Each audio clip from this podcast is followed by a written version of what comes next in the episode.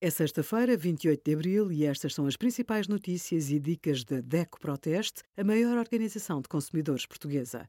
Hoje, em DECO.proteste.pt, sugerimos regras para limpar matas e terrenos, como obter comprovativo de inexistência de dívidas e desconto até 14% nos hotéis Vila Galé com o cartão DECO+.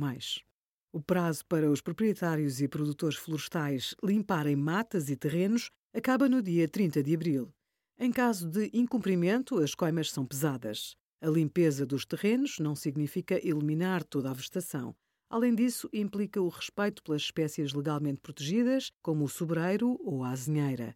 No caso particular destas árvores, só podem ser cortadas com autorização do Instituto de Conservação da Natureza e das Florestas.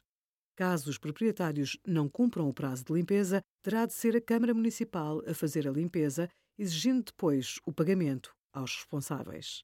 Obrigada por acompanhar a DECO Proteste a contribuir para consumidores mais informados, participativos e exigentes. Visite o nosso site em deco.proteste.pt.